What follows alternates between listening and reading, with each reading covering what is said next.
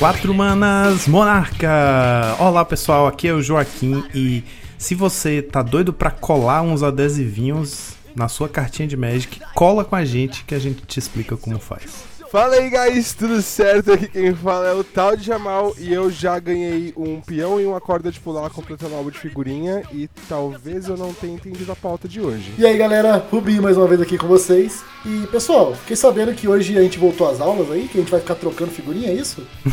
Basicamente isso. É isso mesmo, galera. Estamos hoje aqui para cobrir um assunto é, polêmico, eu diria, que causa diferentes reações em diferentes jogadores de Pauper, que é a chegada dos stickers no nosso formato. Não estamos falando de figurinha de WhatsApp, estamos falando de adesivos para colar nas cartinhas, que é uma mecânica de Infinity que já está aí no nosso formato há algum tempo. E agora a gente resolveu parar para cobrir ela, porque acho que ela já está se disseminando e muita gente tem muitas dúvidas, então cola com a gente depois dos nossos reports.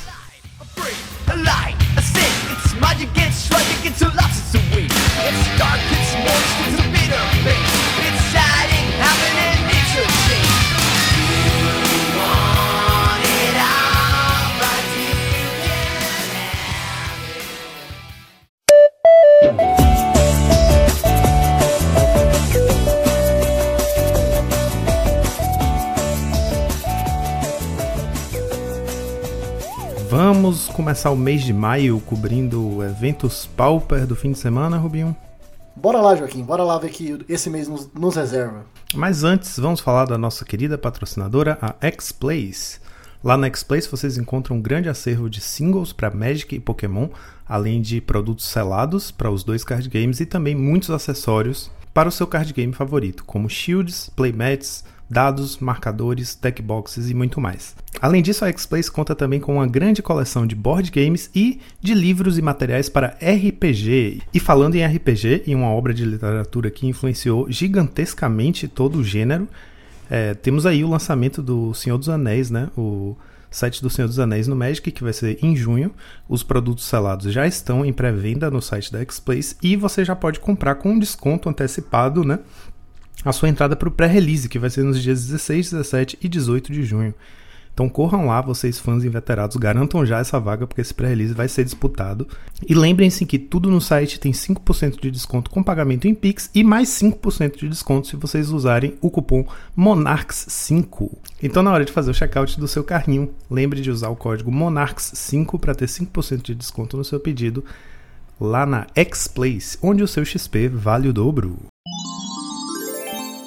Então vamos lá, Joaquim, bora lá já cobrir o nosso Challenger do sábado. Vamos lá, esse fim de semana parece que o Burn finalmente está encontrando sua shell aí com 8, 8 cast. E a gente teve o Burn sendo vencedor tanto no, no challenge do sábado quanto no domingo. No sábado, a lista vencedora foi do Paulo Cabral BR. A build dele tem 8 cast, né? Que eu estou chamando 8 cast, 8 divination, sei lá, chame como quiser. É, que são os efeitos Draw 2, né? E mais quatro synthesizer, apesar de não estar tá usando nem Galvanic Blast, nem Cool Dota Rebirth, o synthesizer está aí só para efeito de card advantage mesmo. A build tem uma pegada anti-meta, né, porque tem quatro End the Festivities no main deck, Cês, é o tipo de carta que você sabe que não é, tipo, esse slot não é assim do, do como é que eu falo, baseline do deck, né? Se você. Você nunca faria um deck com, com quatro cópias dessa carta no main deck se não fosse prevendo um meta, né? Em que o, o burn no seu estado antigo, na sua versão antiga, ainda fosse ser muito presente. A lista ainda conta com três Searing Blaze, dois Firebolt e três Thermo Alchemist. Então ele tem de criatura a Swift Spear, as 4 Spear, 4 é, Boca de Cachaça, né, o que é Flame Breather, e 3 cópias de Thermo Alquimista. Ele está maximizando aí é, nos pingers para poder castar muitas spells, que é o que o deck quer fazer, né? É, e aproveitar e dar dano toda vez que castar um spell. Exatamente, Joaquim. Eu, eu só pontuaria mesmo assim o que mais nostálgico vem dessa lista aqui é, é a volta do Sin Place, né? Uma carta que meio que já tinha sido esquecida pelo Burn e é uma carta muito forte, uma carta excelente ali. Você consegue tanto para tirar da frente algum um bicho que você precisa remover ali cedo no jogo, e também você consegue dar dano no oponente ao mesmo tempo, né? Então é uma excelente carta aí que tinha saído dos decks dos Burn e agora voltando, né? Então é, eu tô vendo essa configuração do Burn muito forte. É, além de do, dos draws, né, e, o, e, realmente dar o dano na cara ali, tem excelentes criaturas ali para continuar dando esse loop de dano, né, não parar o dano mesmo sem mesmo ataque, o ataque fez. Eu acho que isso é uma coisa muito importante que esse deck tá fazendo. Ele consegue causar ban com Casting, com Thermal ali si mesmo, sem, sem usar ataque phase. Então, por exemplo, cartas como Stonehorn de Ignatiary tá cada vez menos é, relevante no nosso formato, né? E até no sideboard, né? Você, você pode olhar que é um deck que ele consegue responder muito bem muitas coisas no meta, né? Tem com Raze, então Gorilla Xamã para pegar os Affinities, até mesmo Lava Dart é uma excelente carta aí pra, contra o X, então ele é, uma, ele é um deck que ele é monocolor, mas ele consegue ter ferramentas para todos os tipos de deck do formato, né? Ele consegue atrapalhar tantos controles, né? Que hoje ainda a gente usa muita Bounce Land no formato. Então o Raze é uma excelente carta contra esses decks. Uh, também contra Tron, ele consegue pegar. é interessante que um deck de uma cor só ele consegue pegar uma variedade bem grande de formato de, de decks assim para jogar contra, né? Eu acho que é exatamente ali que tá a grande força desse Mono Red. Exatamente, Rubinho. É, ele tem muitas cartas que tem essa pegada versátil, né? A relíquia que está sendo usada em bastante quantidade, três ou quatro cópias, que atrapalha bastante o jogo do UB, que é uma matchup que pode ser difícil, né? E o Raze, como você falou, além de pegar decks como Tron, que naturalmente o LD vai ser um, um bom plano, pega também coisas como Orzhov Ephemerate, né? Que é um deck que até que tá dando uma sumida, eu acho que justamente porque a efetividade dele era maior contra a versão antiga do Burn, né? E aqui a gente meio que volta a chamar de Mono Red Burn mesmo, né? Porque ele não tem mais aquela pegada do Kudota que era focar menos em burn spells, menos no dano direto na cara do oponente, mais no combate, né? E ser, e ser o mais rápido possível no combate com quatro Bushwalker e tal, que eram as últimas versões do, do deck estavam né, chegando nessa, nessa, nessa definição aí, nessa, nesse setup de usar 16 bichos, mais 4 Kudota e 4 Bushwalker e tal. Então aqui a gente vê meio que o Burn sendo resgatado como um Burn mesmo, né? Em algumas builds você vê, olhando assim o top 32 do sábado e domingo, você vê Lava Dart voltando a ver jogo, né? Então você tem mais peso de Burn Spells mesmo, que vão dar o dano na cara do oponente. E a volta do Searing Blaze acho que sinaliza isso bastante, né? Você quer ser o mais eficiente possível, ganhar tempo, limpar a mesa e fazer as coisas com paciência, porque você vai ter tanto card advantage que seus recursos vão durar muito, né? Então você não precisa ser tão é, você não precisa ser tão porradeiro e tentar acabar o jogo tão rápido, já que você tem agora essas ferramentas para durar mais no jogo. E só falando também do Ends, of, Ends the Festivities, é uma excelente carta também contra uma, outro deck que tem, tá em ascensão muito grande, né? Que é o Mono Blue Fadas, inclusive, que fez final com ele. Então eu acho bem interessante ter isso no main deck, dependendo do, desse metagame. Né? Se tiver cheio de Mono Blue Fadas, também é muito bom, né? Exatamente, e com a quantidade de pingers, né?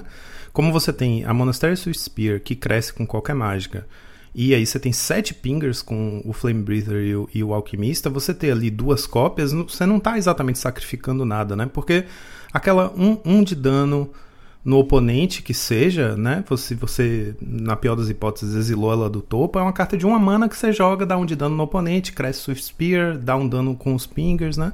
Então não é exatamente um, um slot sacrificado como seria, por exemplo, um Electricity, né? Então é mais fácil você exagerar nessa né, na, na End the Festivities nesse meta. É uma carta que é engraçado porque ela tá no formato já há muito tempo, né? Ela entrou lá em Crimson Val, não foi? Não foi? Acho que foi. E aí só recentemente é que ela meio que começou a bombar, que foi justamente quando o Kudota apareceu, né? Que é uma carta de máxima eficiência que você não quer perder. Você não quer carta morta no seu deck. Então ela, ela na pior das hipóteses, está dando um de dano no oponente. E aí, seguindo, tivemos o Mono Blue Fadas, que foi o finalista, né, pilotado pelo Backoff, a listinha mais padrão possível, quadradinha, no, que é aquela que tem 6 slots contra Affinity, 6 slots contra Mono Red e 3 relíquias no side. E aí, descendo para o nosso top 4, a mesma coisa, mesma lista, pilotado pelo Alienware, Mono Blue também, padrãozão. Aí descendo ainda no top 4, um Boggles, pilotado pelo Las Vegas Chaos. Tá aí uma coisa, Rubinho, você falou que o, Monohead, ele consegue boas respostas para quase tudo no formato, né? O Boggles é, uma das, é um dos coringas contra o Monohead, né? Porque o vermelho ainda, uma coisa que o vermelho definitivamente ainda não tem é forma de interagir com encantamento, né? Então você sobrecarregar um bichinho com auras e fazer um lifelink no bicho é uma das formas de você fazer, você se garantir contra um Monohead. Exatamente, ainda, ainda mais que agora o Monohead, além da Silhana, ele vai ter o Phil Wind Falcon, né? Que eu sei que ele não é exatamente contra o Monohead, mas ele, ele é mais contra Affinity, né? Pra fugir um pouco de Clarkan. Mas mesmo assim, contra o Monohead é uma carta excelente aí também, que já tá no sideboard. Então é, já, o Boggles que já é uma aposta boa quando o meta ainda tá em, em, desenvolvimento, né? Depois da chegada de um site novo, agora ele realmente vai ser um deck eu acho que vai estar tá aqui no páreo, vai estar tá aparecendo com mais consistência, porque é uma, uma boa pedida contra o Monohead. Aí descendo para o nosso top 8, saindo do top 4, temos o Jimmy Ferris, pilotado pelo Brivenix. Esse deck tá com uma certa ascensão justamente porque ele tem uma matchup muito boa contra o Familiars, que a gente vai ver daqui a pouquinho que apesar de nos top decks entre os top 32 ter ficado em segundo lugar, em geral, de todos os decks que entraram no torneio, ele foi o mais jogado, com 10 pilotos, 20% do meta. O, Familiars realmente está crescendo muito em popularidade. E o Snuff Out é um trunfo muito, muito bom contra o Familiars. Qualquer deck com Snuff Out, seja o B, o B Terror, né, ou o B Fadas, ele vai ter uma, uma beirinha de vantagem contra o Familiars, porque a remoção sem pagar mana e os 4 de vida que você paga são praticamente irrelevantes né, contra o Famílias, porque é um deck que não vai colocar pressão, ele só fecha o jogo quando ele conseguir combar e locar. Ele só vai realmente começar a te atacar nessa hora, então o Snafault acaba sendo um grande trunfo contra o deck, e aí a tendência é que Monoblue ou é, o B Fadas e o B Terror tenham entrem mais no páreo conforme o, o Familiar se torne mais presente. Né? Aí a build do Brivenix tem a, a, a, marca registrada dele, que é um monte de one-off, é uma caixinha de ferramentas. Então ele tem, no main, ele tem um Spell Piece, um Agony Warp, um Cast Down, um Devour Flash, um Echo in Decay e um Suffocating Films. E ainda tem. Ele, ele ainda splitou as lands dele, que ele colocou duas daquelas Fat Lands que ganham vida, ele não colocou duas da mesma. Ele colocou um Maestros Theater e um Obscura Storefront. Que as duas servem, né? As duas procuram pântano e ilha. Meu Deus, meu toque tá me matando aqui, mas beleza. e ele splitou também as, as, as cantrips dele. Ele tá com dois Brainstorm, dois Ponder, dois Preordain. O Ponder e o Brainstorm cavam mais, né, atrás da, das cartas que você precisa. Então, assim, Ponder eu acho que é normal você... É uma boa escolha você escolher o Ponder como sua cantrip quando você tem justamente uma lista que vai estar tá cheio de one-off, né? Porque o Ponder cava mais agressivamente atrás de coisas específicas, né? Você você olha três e se não tiver ali, você embaralha, tenta olhar uma quarta. Então, eu acho natural que o Ponder apareça aí.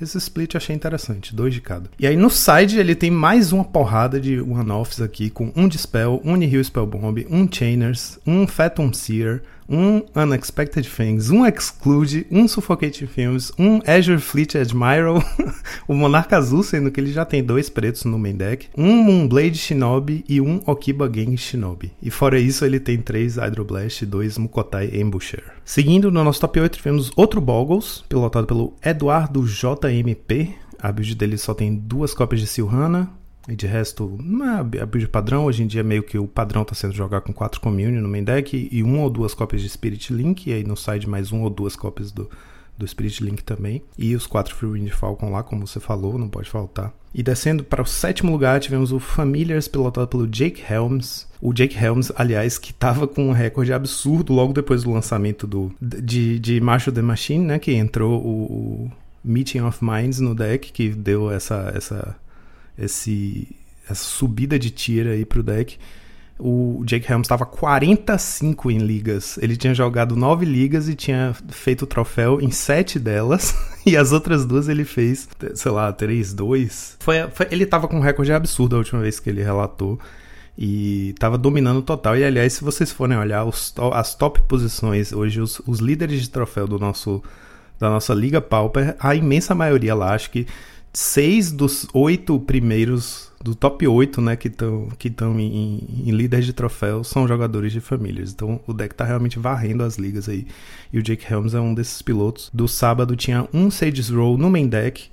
É, tá rolando uma certa tendência a jogar com Sage's Roll no main, né? Agora que. Que é uma carta que às vezes aparece no side, às vezes nem no side, às vezes o pessoal realmente vai sem o, a possibilidade do combo, vai para matar no, no dano mesmo. Aqui a, a, tendência do Sage's Roll ou daquele caranguejinho jogarem no main deck tá maior porque ele ajuda você a castar o Meeting of Minds, né? O deck é uma criatura azul que você pode fazer cedo, é um bom bloqueador, e então a tendência é que ele volte a ver jogo aí, bem como quatro cópias do Seagate Oracle. E aqui ele está jogando também com duas cópias de Modern Age, embora não esteja mais jogando com nenhum Deep Analysis e nenhum Prismatic Strands. Eu acho interessante, Joaquim, porque esse deck ele abre muitas janelas, né? Igual você falou, ele tem bastante builds ainda nascendo com esse deck.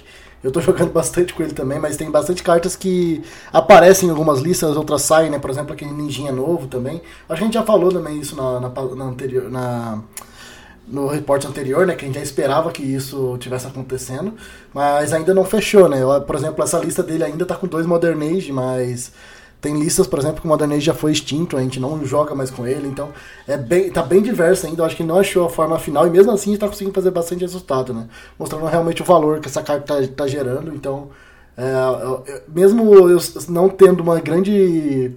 Acho que a porcentagem do metagame foi bastante familiar, né, mas não tendo bastante no top 8, ainda assim a gente pode esperar que acho que vai aparecer um pouco mais ainda. Exatamente. E é um deck que.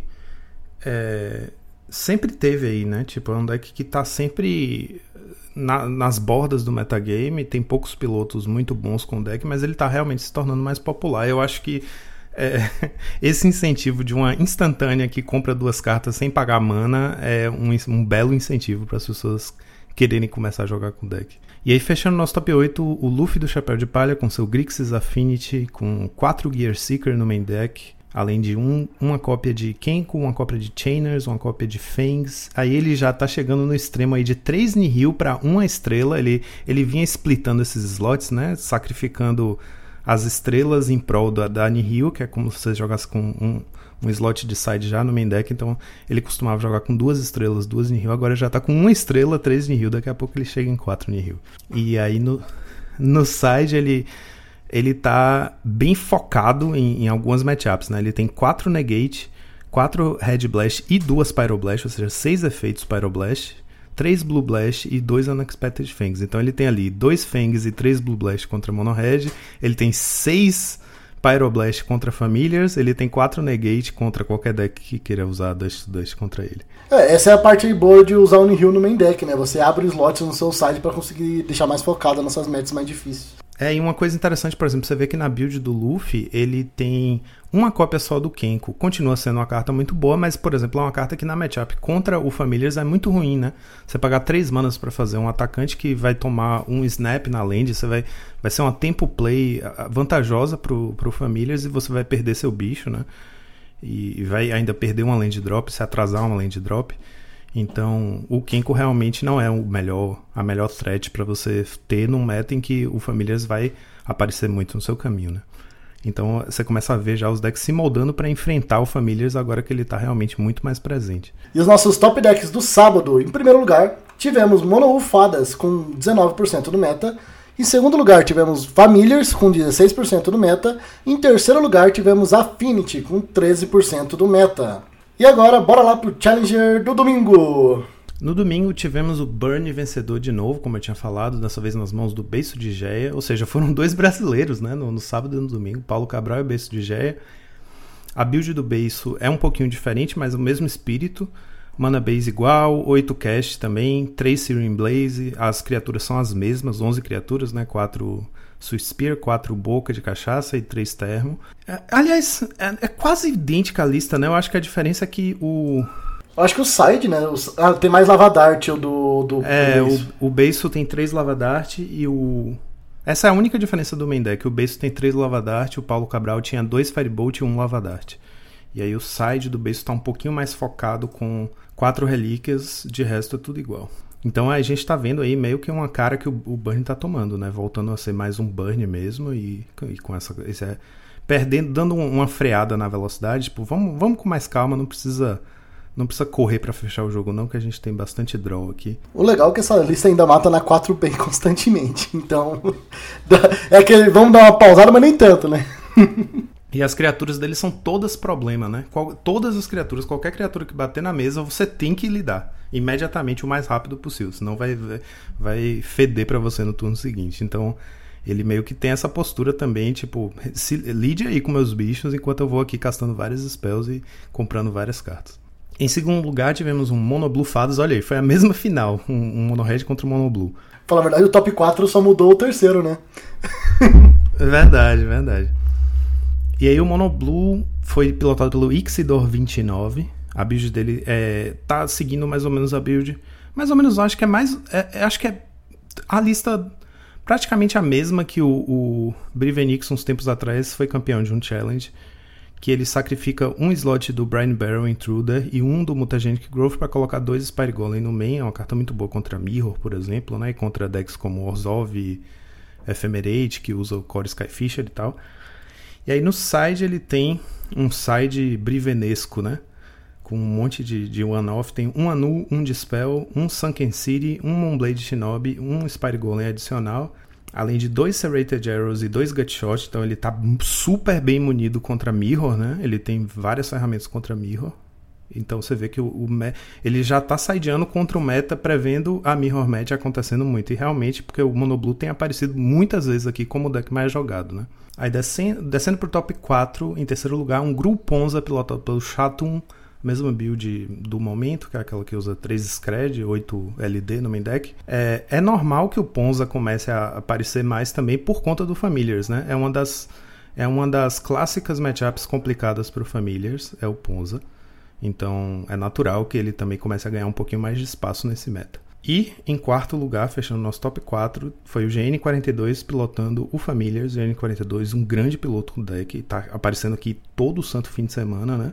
E ele, depois de ter experimentado com quatro Meeting of Minds, é um dos jogadores que está com a postura de que é, ele ainda continua defendendo Modern Age junto com o Deep Analysis e Prismatic Strands, então ele está fazendo um split, assim. Ele tem dois Seagate Oracle, e dois Meeting of Minds, então ele tem algum suporte para o Meeting of Minds, mas ele também tem ainda três Modern Age, um Prismatic Strands e um Deep Analysis, então ele tem os, as duas engines ao mesmo tempo, né? Também tem um, umas coisinhas um pouco diferentes na build dele, que é uma, uma cópia de Destroy Evil no main deck, uma cópia de Lose Focus e mais um Destroy Evil no side, além de dois Last Breath, que é uma carta muito boa contra fadas, por exemplo, né? Além disso, ele tem duas Remove Soul no side e uma cópia só de Dust to Dust, eu achei tão curioso isso, né? Tipo, a único rate de Affinity que ele tem no side é uma cópia de Dust to Dust só.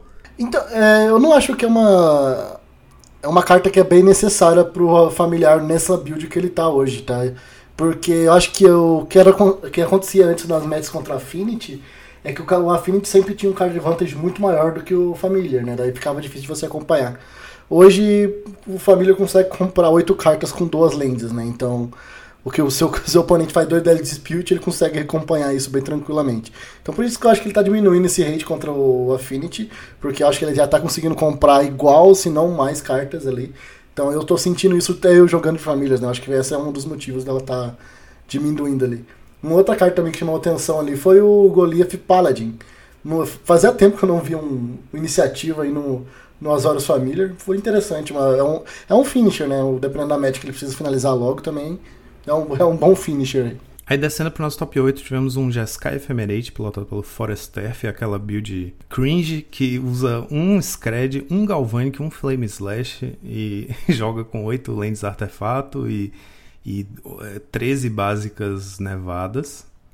O deck é meio bagunçado. Ah, enfim, a gente já, já falou aqui sobre o que a gente acha né, desse deck. Exatamente. Não vou nem gastar mais saliva com isso. Fiquei bravo já. Aí em sexto lugar tivemos um Monohead Blitz, nunca mais tinha aparecido o famoso e saudoso Hot Dogs, que hoje em dia não, nem é tão dogs assim, que usa os bichinhos. Enfim, é o deck que é aquele Monohead Turbo, né? Que vai tentar matar com uma porrada só, que usa é, de Festival Crasher. Essa build aqui tá, tipo, a mesma build da época que o deck tava mais em voga, né? Que o deck tava mais presente nas ligas. É, não mudou nada, assim. Não, por exemplo, ele tá usando só quatro cópias, quer dizer, só três cópias de Reckless Impulse, não tá usando Raise Resolve nem nada. Então é só realmente um cara que resolveu jogar com o deck e deu bom. Na mão do Dragon 9, o nome do jogador. É, em sétimo lugar, tivemos outro Mono Red Burn aqui pelo Magic Forever Underline MTGO. Aí a build dele é similar às que a gente cobriu, mas com alguns slots de diferença. Por exemplo, não está usando o Synthesizer. Ele tem oito cópias de Reckless Impulse, né? Tá com oito cache aí mas não está usando Synthesizer. Ele está usando duas cópias da Curse of the Pierced Heart, né, um encantamento que tem um tempão que não aparece também. Ele está usando a Searing Blaze, três cópias. Ele tem duas cópias a menos do, do Cassick Flame Breathe. Ele tem é, 10 criaturas, sendo duas do, deles o Boca de Cachaça, o Cassick, e quatro Termo Alquimista, quatro Swift Spear, duas Fire Blast, olha lá a coragem. Fire Blast, duas cópias, corajoso aí, com oito, com oito exiladuas do topo, ele tem dois Fire Blast, dois Lava Dart, dois End the Festivities. Então é a mesma linha, mas é com algumas escolhas em particular um pouco diferentes, né? E tem uma land a mais também, tá com 19 montanhas. Eu não sei se é impressão minha, mas também tem Lava Spike, né? Nas outras listas não tinham, não estavam usando ah, Lava Spike. É. Exatamente, Rubinho, é mesmo, é mesmo. Então ele tem aí, tipo, quatro, quatro bolts a mais, digamos assim, né? Ele tem quatro Chain Lightning, quatro Bolt e quatro Lava Spike. E tá numa linha mais conservadora também, né? Usando Mountain Rain no lugar do Raze aí, pra não perder as próprias lanes, então... É, é interessante, ele, tá, ele joga com mais lands, né? Então acho que ele consegue atingir terceiro land drop bem fácil. Mas eu ainda acho o Raze bem mais forte, porque fazer isso no turno 2 é bem absurdo.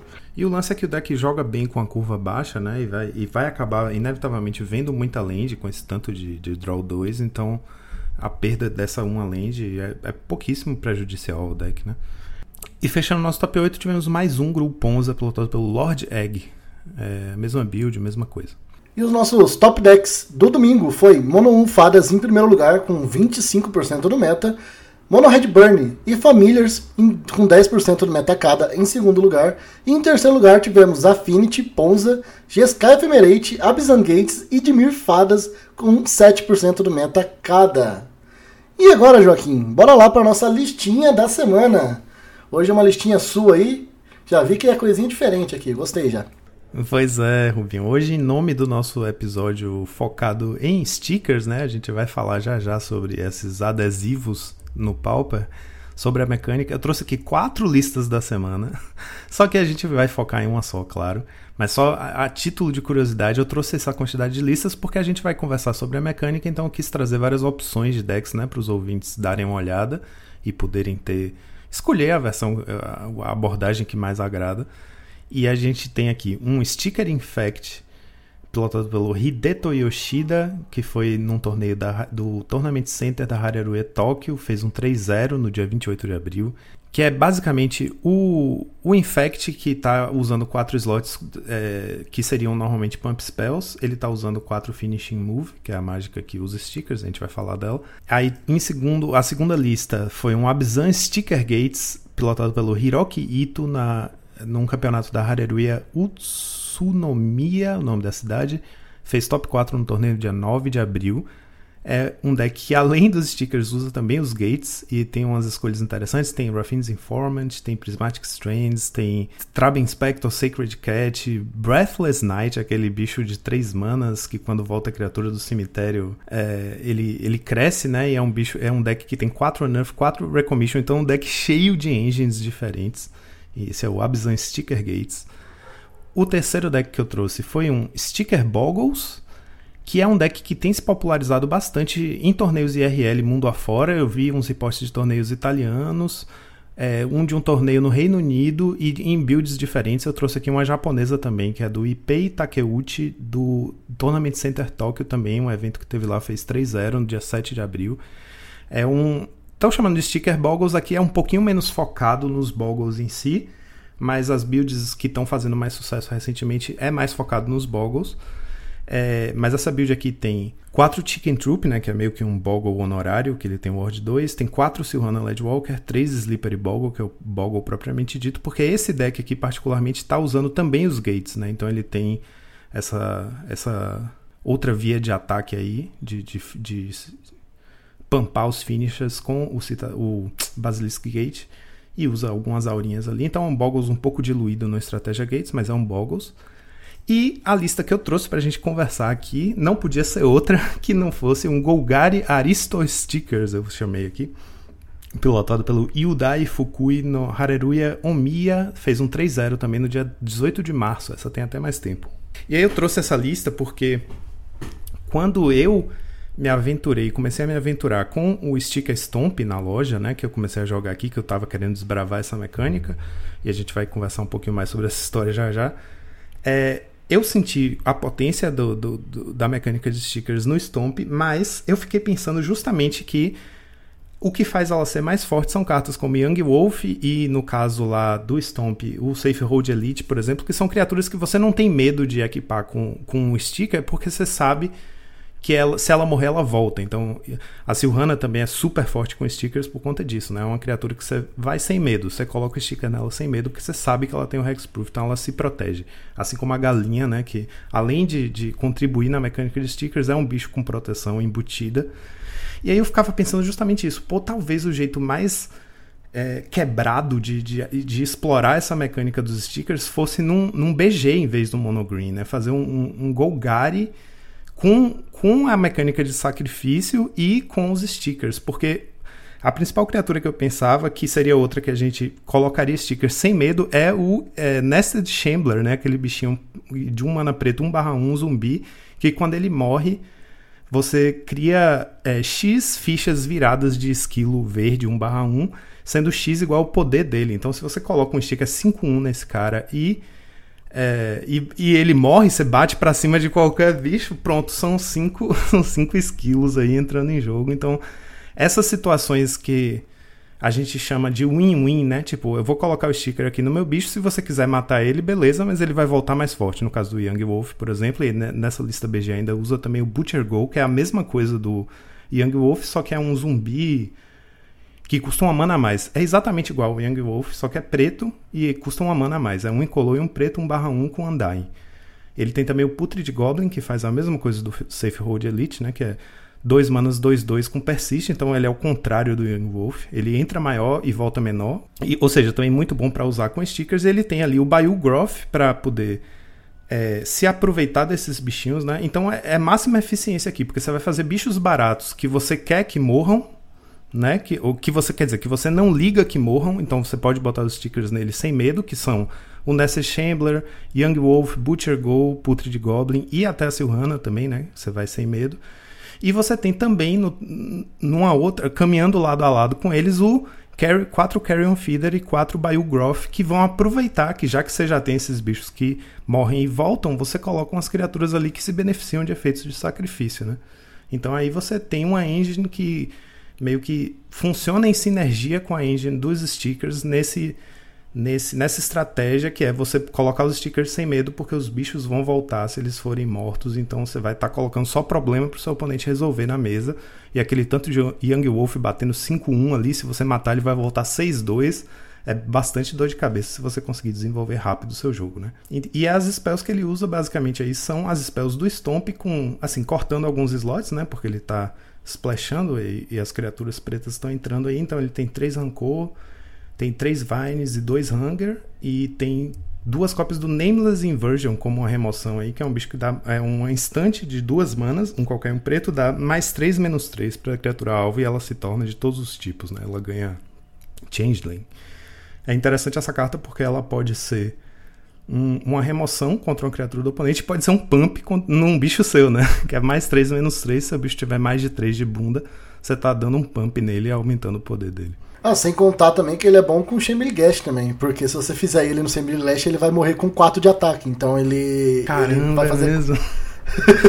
é mesmo. então tem, tem várias coisinhas escondidas, né? Isso, várias sinergias. Por exemplo, o deck joga com 4 cópias do Kauni Garden, que cria um token que você pode sacrificar para o Bayou Groth.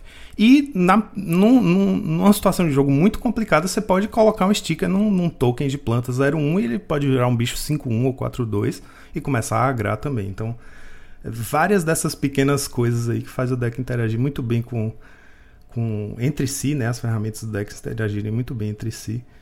E ele tem também uma cópia de Magnify no main deck e uma no side, que é aquela cartinha de um mana verde que é, instante, todas as criaturas recebem mais um, mais um até o fim do turno. É uma carta que está aí basicamente para fazer você ser um pouco menos vulnerável a Suffocating Filmes, por exemplo, né? Que é uma carta que está bem em uso, ou End the Festivities, por exemplo. Nossa, excelente essa lista aqui, Joaquim. Igual eu falei, tem bastante sinergias aí é, perdidas nela. Eu fico imaginando, imagina, você acabou de falar do, da plantinha.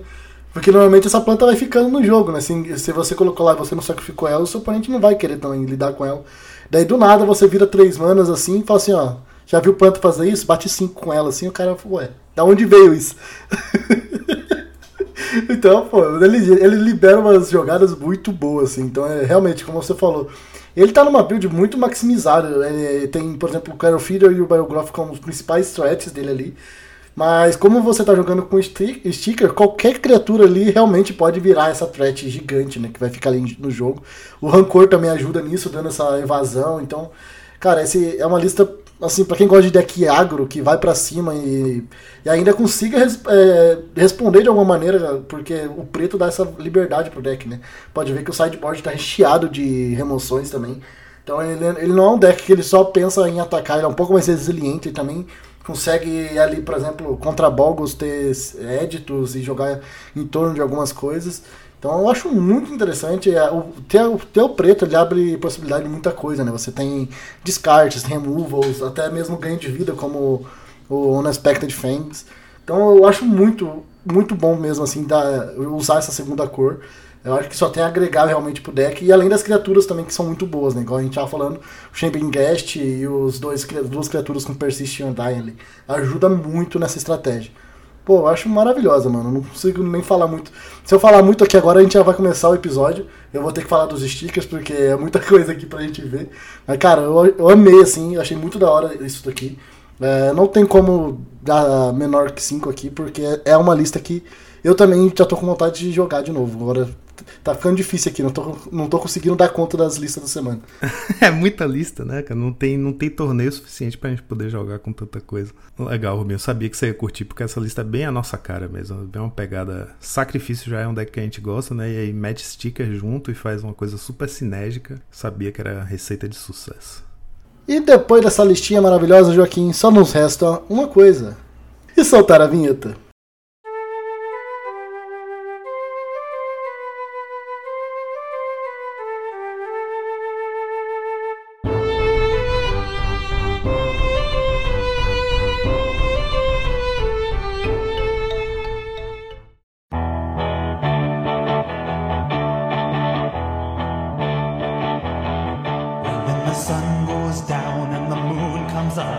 Pessoal, vamos aqui hoje sentar nós três para conversar sobre umas cartinhas estranhas. Diga aí, Jamal, você tá, com, você tá com essas cartinhas abertas aí na sua frente? Que cartinhas são essas? Eu não sei explicar o que eu tô sentindo, na verdade. A minha, a minha reação, eu acho que ainda não passou o meu choque ainda. Porque eu não, eu não acompanhei o lançamento disso. E assim, quando, quando o Joaquim mandou o link pra gente, eu fui abrir aqui eu falei, mano, o que, eu não sei o que, que, eu estou olhando. Se você aí que está ouvindo a gente já se deparou com alguma dessas cartas, né, com, com os stickers, com os adesivos, talvez sua reação tenha sido parecida com a minha. Eu tô muito confuso. Pois é. Muito confuso. É, um, é uma coisa que eu fico imaginando, assim, a pessoa que cai de paraquedas e olha essa carta, vê lá um, um, uma carta que tem dois poderes e resistências, um nome louco uma figura muito louca e umas habilidades também meio, meio nada a ver uma com a outra. É, a gente tá falando das cartelinhas de sticker do set Infinity, que foi o set o último set An, né? Eles, eles de tempo em tempo lançam esses sets, que são sets. Como é que a gente descreve, né? Sets avacalhados, pensados para jogar limited, que tem mecânicas normalmente que extrapolam um pouco a, a o jogo de Magic em si e transforma numa grande brincadeira, normalmente envolvendo jogar as cartas para cima, colocar coisas absurdas em cima das cartas. E nesse último set. Fundir cartas, né? Fundir cartas, é. Já teve de tudo. E nesse último set, eles resolveram tomar uma decisão muito polêmica, que foi lançar no meio dessa. E, ah, e, e tradicionalmente, esses unsets, eles têm borda prateada, justamente para não confundir ninguém. E você saber, ó, as cartas com borda prateada não jogam formatos construídos. E pronto, é só para se divertir, né? É só para você draftar com seus amigos e, e, é isso aí. Então a gente já teve Unglued, Unhinged, Unstable. E agora é o quarto? Infinity? Ou teve mais algum que eu esqueci? Acho que é isso, né? Que eu me lembre são os quatro. Uhum. Infinity foi o último que saiu agora. E os três anteriores, fora as lentes básicas, que são sempre lentes básicas muito bonitas, né? Que você pode jogar, lentes full art. As primeiras lentes full art, aliás, vieram num set desse, né? No Unhinged, o original. Ou o Unglued, aliás, que é o original.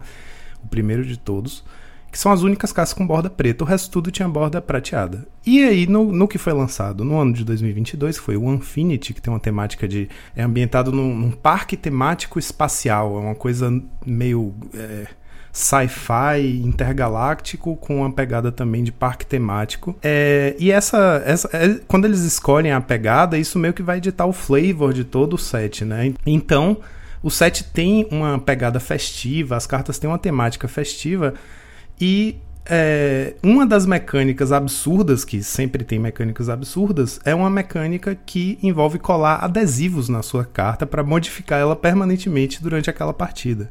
E, e, aí, eles tiveram a brilhante ideia de, pela primeira vez no site de 2022, no Infinity, fazer a borda preta em todas as cartas. Só que tem um, um símbolo embaixo das cartas, que é um símbolo de uma noz, que a noz é o que diz que aquela carta só pode ser jogada no draft de Infinity. E quando não tem o símbolozinho da nós no meio da carta na barra de baixo, quer dizer que aquela carta é válida em formatos construídos. Então, algumas poucas cartas desse set são jogáveis em formatos construídos eternos, ou seja, Legacy, Vintage e Pauper, e Commander também. Então a gente teve, entrando no nosso formato aí, esses 48 cards que o Jamal tá ainda pasmo olhando na tela dele, que são cartelinhas de adesivos para você colar nas suas cartinhas e algumas cartas que interagem com essa mecânica de adesivo, que a gente demorou um tempo para aceitar que era realidade. A gente ficou um tempão achando que aquilo era zoeira, que não era possível que aquilo fosse ser jogado em Constructed. Né? E infelizmente a mecânica é real e ela é poderosa. Então, para quem, como ela ainda não existe no Magic Online, para quem tá jogando torneio em lojinha, pode ser que a essa altura já tenha visto, né, na sua lojinha local algum maluco aí que joga com provavelmente um Stomp, ou um, um, deck com o gatinho preto lá, o, o Cauldron Familiar, ou o deck vermelho que usa o Goblin. Tem uma série de possibilidades de cartas que interagem com a mecânica de stickers e que são válidas no Pauper. E é sobre isso que a gente vai falar aqui hoje. É, é importante também dizer, eu acho que é, que é bom ver a reação do Jamal aqui, que essas cartas, tá? Elas literalmente são adesivos, então elas são destacáveis, qualquer coisinha dela ali, tá? Então você literalmente consegue tirar uma, por exemplo, o carnezinho ali, você quer colocar a imagem do carne na sua cartinha, você literalmente consegue destacar ela e colar na sua cartinha. Então eles realmente têm esse nome porque eles são adesivos, você consegue fazer isso. Isso gerou uma polêmica gigantesca também, que a galera, meu Deus, eu vou ficar colando coisa em cima da minha carta. Mas é tipo, você cola em cima do seu shield, né? Você não vai colar em cima da carta diretamente. Pelo amor de Deus, gente, não faça isso, não estraga suas cartas que usa o shield ali, cola em cima do shield e tenta reaproveitar de alguma maneira, mas. Uh, inclusive eu nem tiro do, da carta, né? Quando eu estou usando com isso, daí a gente vai entrar nesse mérito. Eu sempre uso a carta ali de lado, ou tento fazer um post-it. Tem várias maneiras de utilizar também, mas quem queira aí, quiser colar isso aí também, ele é uma. Ele é um adesivinho, você pode sempre usar isso em qualquer outro lugar. Às vezes você quer colar também no seu caderno, em algum outro lugar. Uhum. Fica à vontade. Colar no seu diário, né? Onde você escreve as coisas que aconteceram na escola é, e que você tranca com seu cadeadinho no fim do dia para ninguém fuçar seus segredos. Mas é isso, brincadeiras à parte, os stickers, essas cartelinhas de sticker aí, é, vocês ouvintes, é, eu posso até descrever o, mais ou menos a estrutura delas, mas o ideal seria que vocês abrissem, a gente vai colocar o link aí na descrição, para darem uma olhada, caso vocês nunca tenham visto. São. A galera que tá internacional agora, que é tudo pros Estados Unidos. Até porque o site só existe em inglês, né? Então talvez seja por isso. As cartas têm títulos meio absurdos, que, que aliás são meio que oficialmente o título da cartinha, né? Se você quiser comprar na lojinha, procurar na Liga Magic, aquele é o nome, que são sempre três palavras. Algumas palavras são compostas, mas são sempre três palavras diferentes, que são em si adesivos. Os nomezinhos são adesivos que você pode destacar e colar na carta. Então, por exemplo, eu vou pegar a primeira de todas, o sticker sheet número 1, de 48. A carta, a carta tem três nomes. O nome da carta são três palavras em cima. No caso da sticker sheet número 1, ela se chama Eldrazi Guacamole Tightrope. E essas três palavras são stickers. Aí no meio, logo embaixo, você no espaço que seria normalmente a arte de uma carta de Magic normal, né?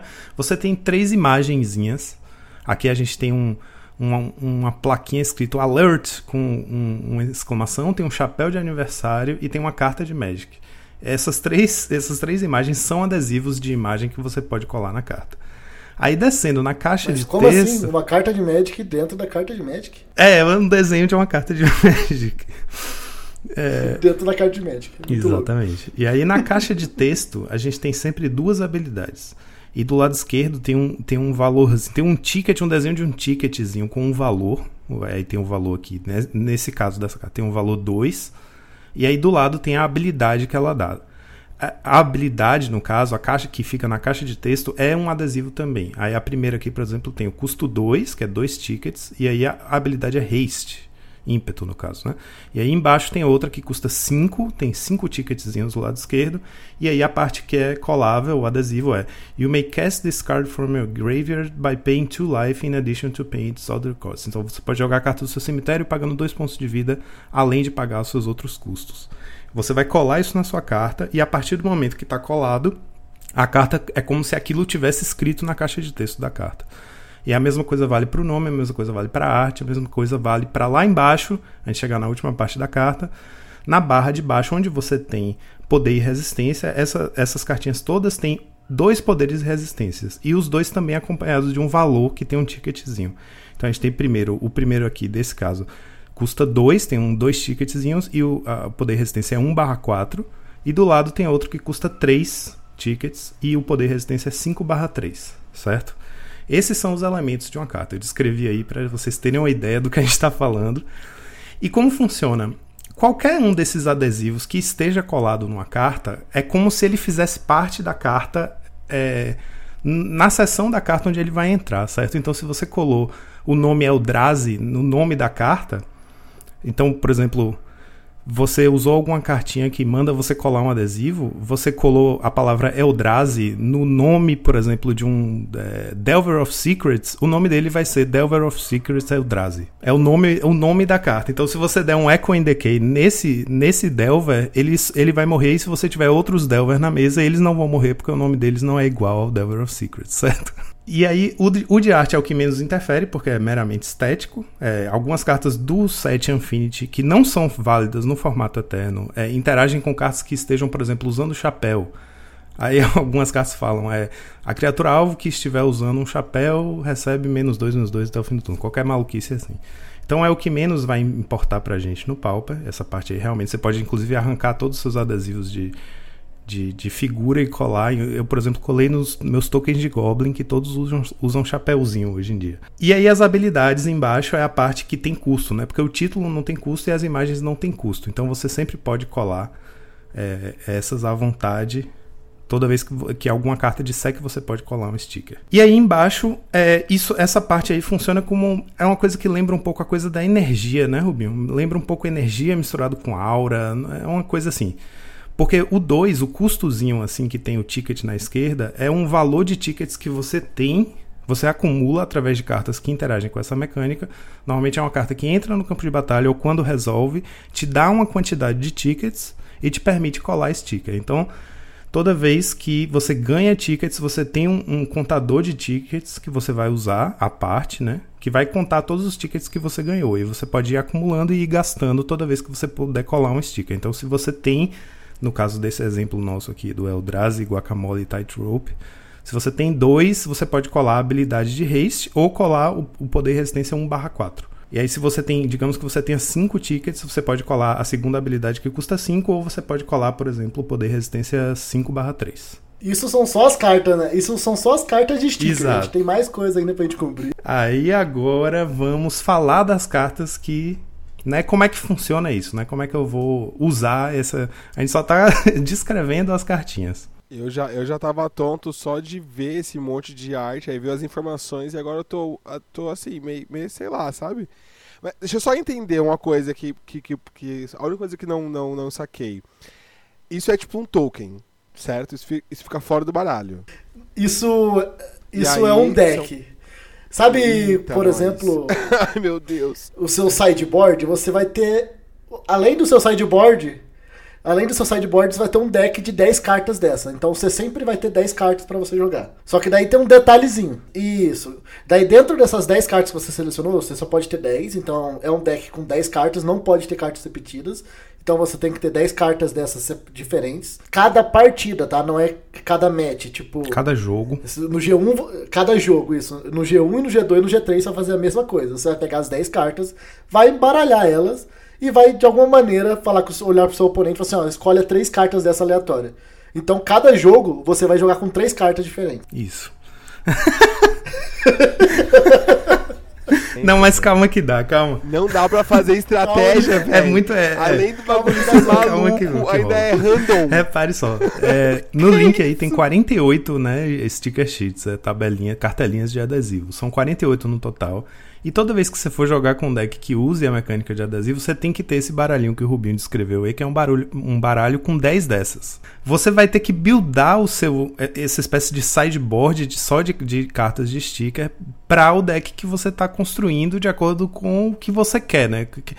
Ah, eu tô com um deck agressivo, então eu quero as, as sheets que tiverem poder e resistência mais o poder mais alto pelo custo mais baixo possível. Aí você vai selecionar dentre essas 48, 10 em que você tenha bom poder e resistência para poder se encaixar na sua estratégia. Por exemplo, o Sticker Stomp, que é o deck mais popular que usa stickers no Pauper, ele tem em geral, né, na maioria dos casos, porque como cada um pode buildar como quiser, isso varia, mas em geral, para você ter ideia, Jamal, você sempre sorteia três, né, para cada jogo. E o Sticker Stomp, por exemplo, ele tem quatro ou ele tem cinco, cinco é, tabelinhas de sticker que tem poder e resistência 4-2 por custo 2. E ele tem cinco que tem poder e resistência 5-1, 5/1 por, por dois tickets, entendeu?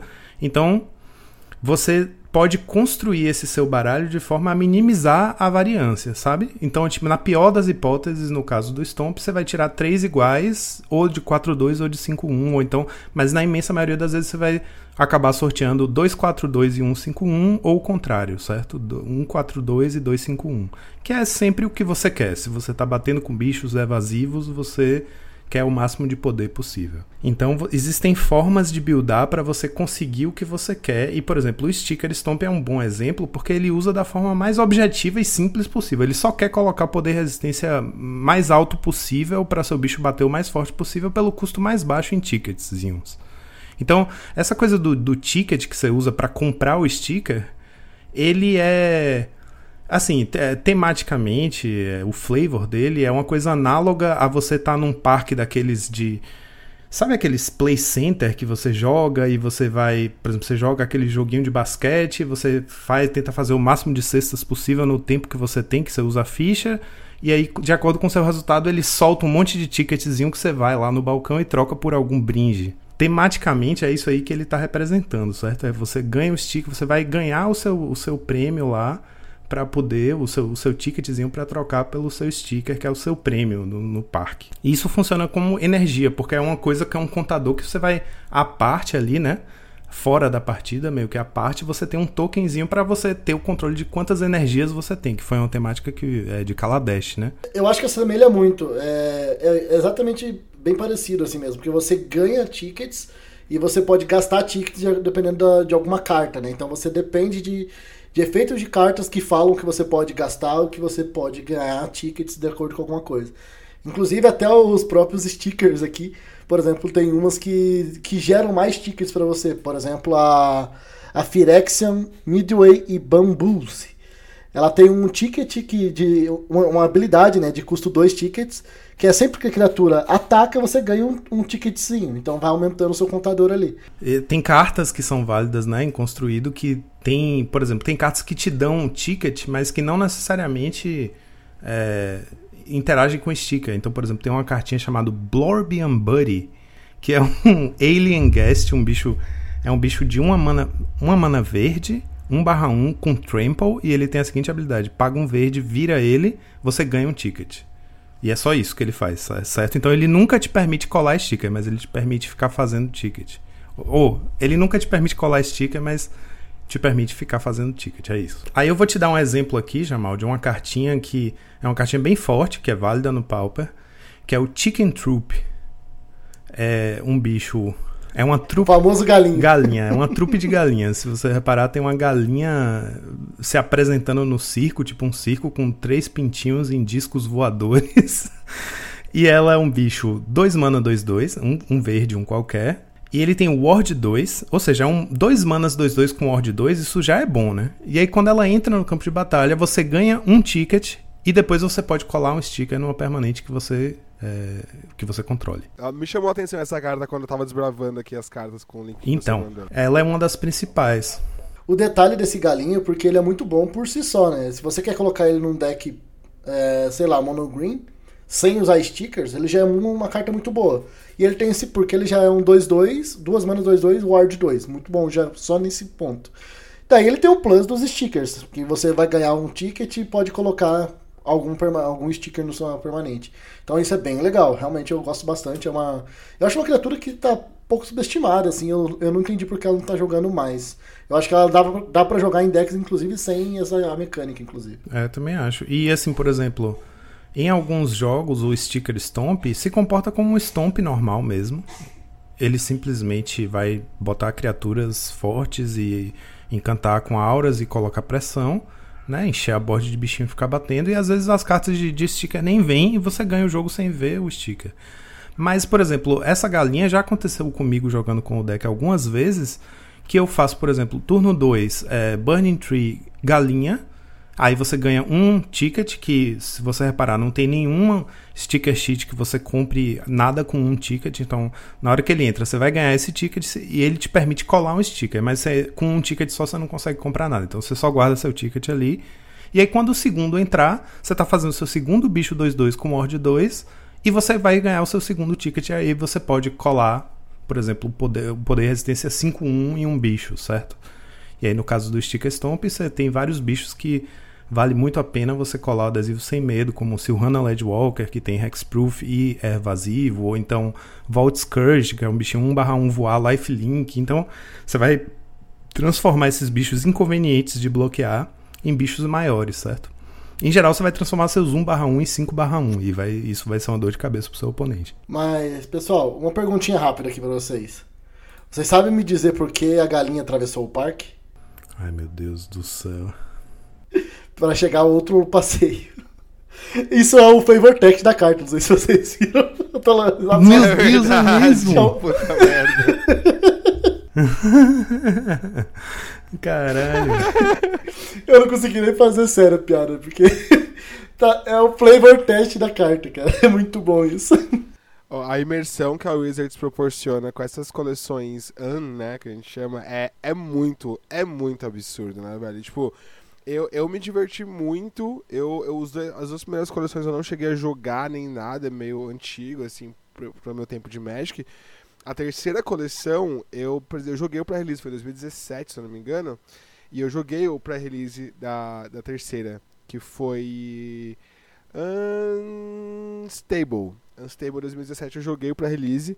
E assim, foi extremamente divertido. Extremamente divertido, mano. É, é, é, é. E aí eu fico imaginando essa. essa.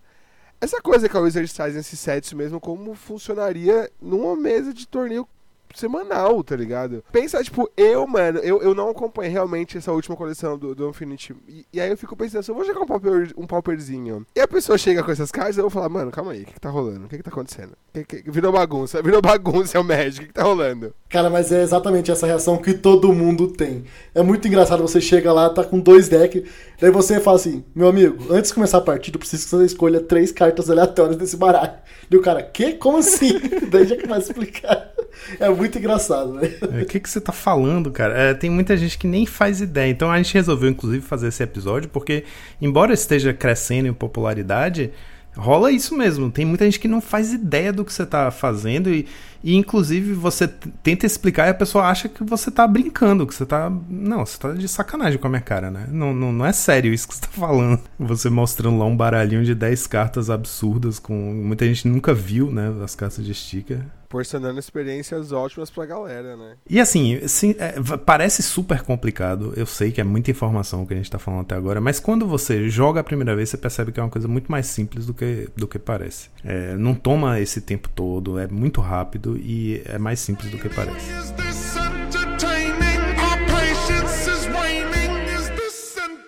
Aí pronto, vamos seguir adiante com a nossa explicação aqui.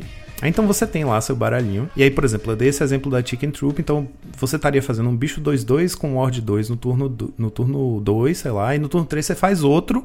E aí, de brinde, além do bicho já ser bom e você ter dois dele, você agora pode colar um sticker. Então, a ideia do sticker Stomp ou de outros decks que usem a mecânica de sticker é mais ou menos essa: que você vai estar tá fazendo coisas que seu deck já quer fazer e você vai ter uma camada a mais ali, que é um ganho, que é uma espécie de super aura, né? Uma, uma aura mais difícil de, de, de interagir, é, mais inconveniente, digamos assim, porque os stickers a gente vai explicar já já, mas eles meio que eles são mais permanentes, eles alteram a carta de uma forma mais permanente do que uma aura, por exemplo. E aí eu vou dar um outro exemplo aqui, que é a outra carta principal, por exemplo, do Stomp, que é uma cartinha chamada Finishing Move. Ela chama Finishing Move, é dois quaisquer, um verde, é um feitiço, e ela diz o seguinte: é, você ganha dois tickets e depois você pode colocar um adesivo numa permanente não terreno que você controle. Aí a criatura alvo que você controla causa dano igual ao seu poder a criatura alvo que você não controla. Então, ele é um fight unilateral, né? Seu bicho vai lutar contra o bicho, mas não vai levar dano, só ele vai causar. É uma espécie, é uma remoção, né? Para o verde é uma remoção, porque é o único jeito que o verde tem de remover criaturas é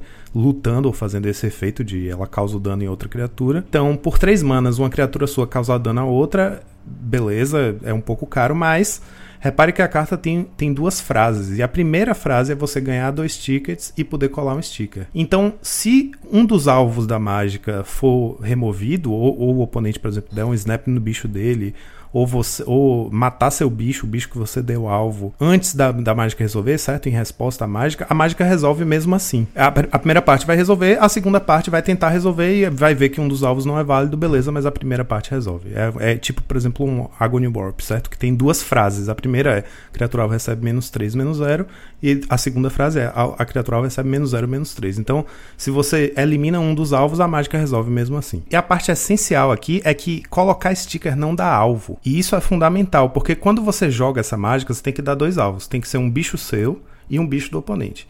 Então você pode dizer, ó, esse bicho meu aqui, digamos, uma Burning Tree, vai causar dois a esse bicho seu aqui, digamos, uma Spellstutter Spread, certo? Aí seu oponente pode responder a mágica antes dela resolver. Aí ele vai lá, por exemplo, e mata a sua Burning Tree, né? Sei lá, dá um raio na sua Burning Tree em, resposta, certo? Aí resolve a mágica. O que acontece? Você ganha os stickers, ou os tickets, você cola o sticker e depois a segunda parte pifa. Então, você vai escolher onde você vai colar o sticker na hora que a mágica resolver, sem precisar ter declarado o alvo quando você castou ela. E isso é bem inconveniente porque fica uma mágica difícil de interagir, né? Você pode tentar tirar o bicho que vai causar dano ao seu bicho para não perder o bicho, mas a parte do sticker vai resolver e a pessoa vai colar. Se tiver um bicho na mesa na hora que ela resolver, a, aquele bicho vai ganhar o sticker dele. E assim é para tudo que cola sticker. Nenhum deles escolhe alvo. Então, às vezes, por exemplo, você pode dar alvo em bichos que tem um Shroud, que é uma habilidade meio esquecida, meio das antigas, mas em algum lugar pode ser relevante, porque ele não pode ser alvo de nada, mas o sticker não, não, não causa alvo, não escolhe alvo, então você pode colar. E como não, não escolhe alvo, é muito difícil responder a esses efeitos de sticker, porque você tem que especulativamente remover alguma coisa antes do, do da habilidade resolver e, e, a pessoa poder colar o sticker, certo? Porque você não vai falar, vou colar o sticker, esse sticker nesse bicho. Aí a pessoa, ah, não, peraí, em resposta eu mato. Isso não pode acontecer, porque se resolver, você cola e você só escolhe onde na hora que resolve. É como se fosse. É como se fosse a habilidade do Skyfisher, né? É exatamente daquela mesma maneira, que você. Que é uma exato, carta que já é exato. bem famosa aí no Pauper, que quando ele entra em batalha, você volta é, uma permanente pra sua mão. É, ele não dá alvo em nenhuma permanente. Quando a habilidade dele resolve, você volta uma permanente pra sua mão. Então, você não pode esperar, ah, vou voltar o Trabin e dar um Bolt no Trabin. Se a habilidade dele resolveu, ele já vai voltar alguma coisa. E mesmo se você, por exemplo, matar o Trabin antes da habilidade resolver, ele vai ter que voltar outra coisa, né? Então, ele é, ele é um drawback, vamos dizer assim, do, Sky, do Skyfisher. É, e essa carta ela tem isso como fosse uma uma, é uma, uma coisa boa, né? Inclusive, uma, eu, eu, agora eu vendo você explicar a carta também um pouco melhor, Joaquim, eu percebi uma outra, é, uma outra variância dela ali, que é exatamente que a primeira parte do texto ela fala que você tem que colocar o sticker em uma non-land permanente. Ou seja, você pode colocar o sticker num, por exemplo, no, no Mono Green Stomp, que tá, a gente está falando ali, você coloca um sticker no, no Rancor. Por que você colocaria o sticker no Rancor? Mas tem porquê, já eu explico também isso. Mas você colocaria o sticker no rancor e a sua criatura luta com a outra. E daí você consegue. Daí o sticker ficaria colado num, numa aura ali, que, por exemplo, sempre que vai pro cemitério volta pra sua mão. E, e, a, e a sua criatura continuaria normal. Então, é, você é, tem até algumas coisas que dão um status, tipo, criatura encantada gera, ganha mais, marcador mais um mais um. Então, tem, cara, tem muito sticker legal. Então essa é uma parte bem importante. Você não necessariamente precisa colocar os stickers em uma criatura. Mesmo sendo essa carta aqui bem direta à criatura, né? Você pode usar outras coisas também, colocar em outra permanente.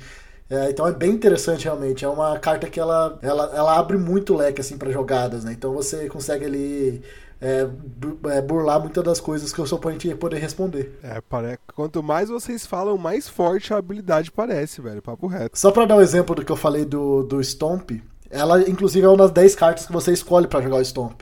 Se vocês dão uma olhada, tem uma carta chamada Carnival Elephant Meteor. Met, met, meteoro, met, não sei falar em meteoro em inglês, mas sei, é o meteoro. É, ela, além do ter o poder 4-1 por dois tickets, ela também tem uma habilidade por dois tickets que é muito relevante, que é sacrifica essa permanente dá draw 2. Se você coloca isso no Rancor, você vai colocar no Rancor, vai sacrificar o Rancor para dar Draw 2.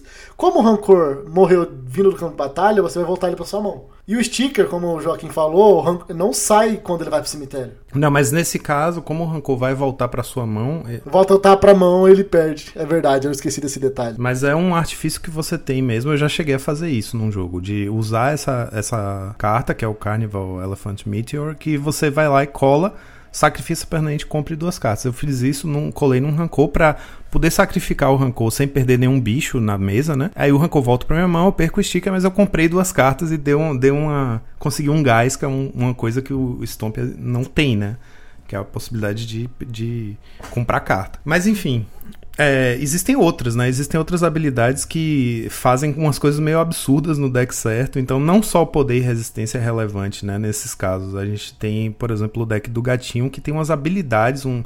E aí você vai ver que o, a, as, os 10 sticker sheets que você escolhe são diferentes porque você está procurando habilidades que normalmente envolvem sacrifício de criatura. Ou você sacrifica a criatura para fazer alguma coisa, ou tem uma habilidade, por exemplo, quando a criatura é sacrificada ou morre, você ganha tal coisa para meio que criar combos. Existe um combo, a gente pode falar disso daqui a pouco. Exato. E aí eu vou aproveitar aqui esse gancho que o Rubinho falou, né, de da carta voltar para a mão e é, esclarecer uma coisa, porque é um, um conjunto de, de regras novas, né, que tiveram que ser implementadas para essa mecânica, já que ela ia entrar para o construído. Então tem todo um conjunto de regras que esclarece assim na, na, na, nas regras do Magic mesmo, que teve que ser atualizado para poder incorporar essa mecânica. E o que acontece é o seguinte: enquanto a carta trans você não precisa exatamente colar o adesivo, sabe? Literalmente pegar a sua cartelinha, tirar o adesivo e colar em cima da carta. Mas você tem que lembrar que ele foi pensado para isso. Então, teoricamente, o que você estaria fazendo é isso. Então, digamos, resolvi minha minha segunda criatura lá. E aí ganhei meu segundo ticket. Vou colar um sticker nela. Aí vou pegar o 5-1 e colar por cima do poder resistência da galinha. Então a galinha vai deixar de ser 2-2 e vai virar um 5-1. É, você não precisa fazer isso. Eles, enfim, a regra inclusive fala isso. Você pode simplesmente anotar num papelzinho e colocar em cima da carta ou indicar de alguma forma que fique visualmente claro que aquela criatura agora é um 5-1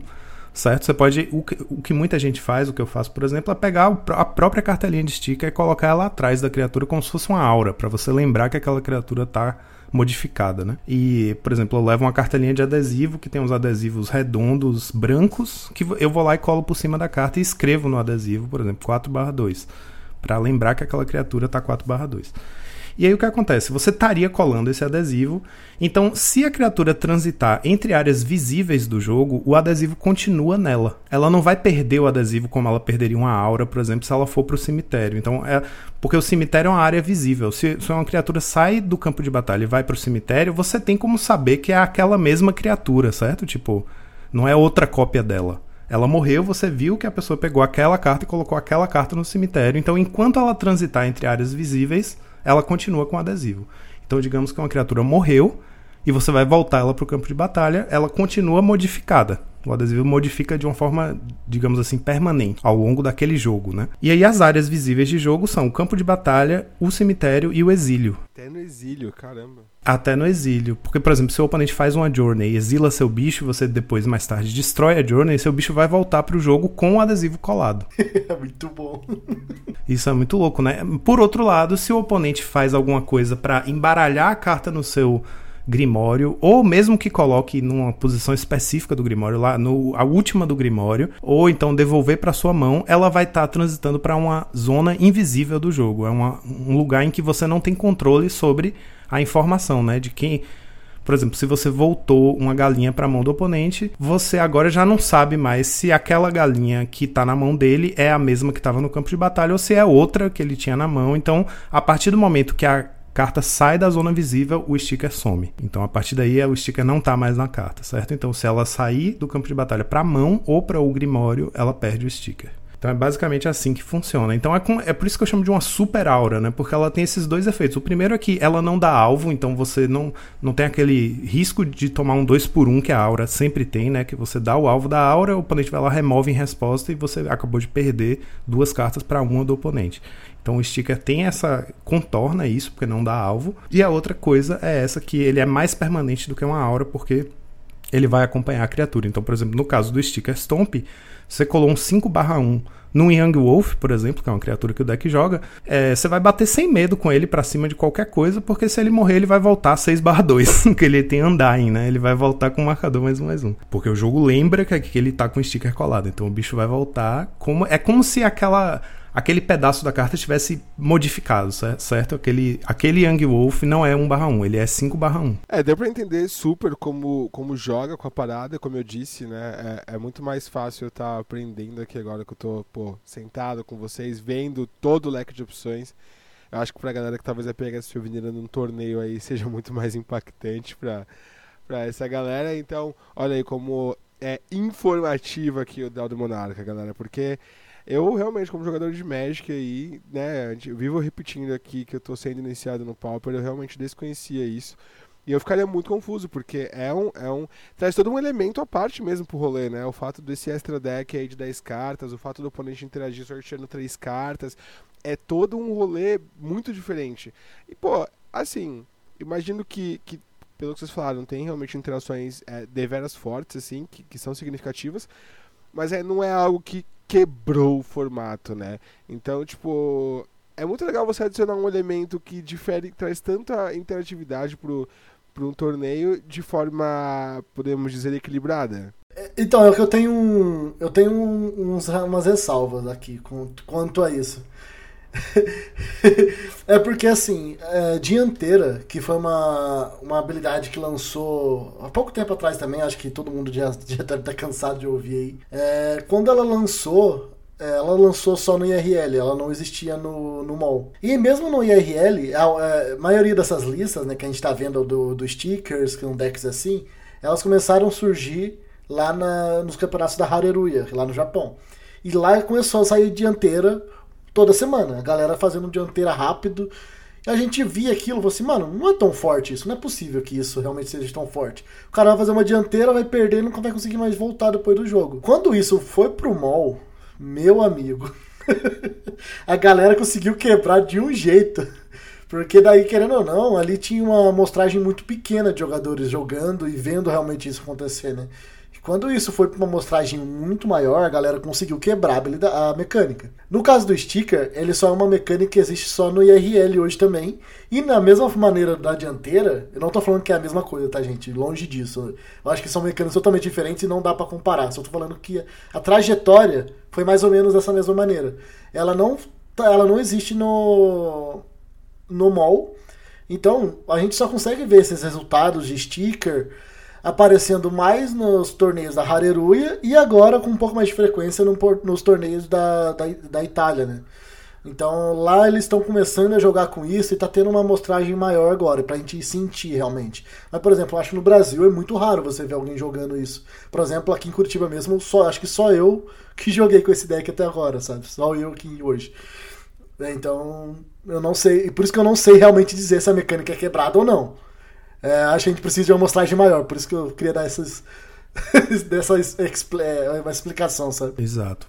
Eu acho assim, Jamal, a minha posição em particular é que eu fiquei muito puto quando eu soube que essa porcaria de, de carta de adesivo ia jogar no Pauper. Eu fiquei furioso mas depois foi passando o tempo, eu simplesmente aceitei. Eu falei, é, tá bom, já que é, é, né? Não tem o que fazer, eu não, não tenho como impedir. Eles escolheram, vai ser assim, então vamos olhar as cartas, ver o que, que é jogável. Não só de sticker, mas do set como um todo, né? O Infinity tem algumas cartinhas jogáveis ali. E aí eu falei, tá, vamos olhar essa mecânica aí, né?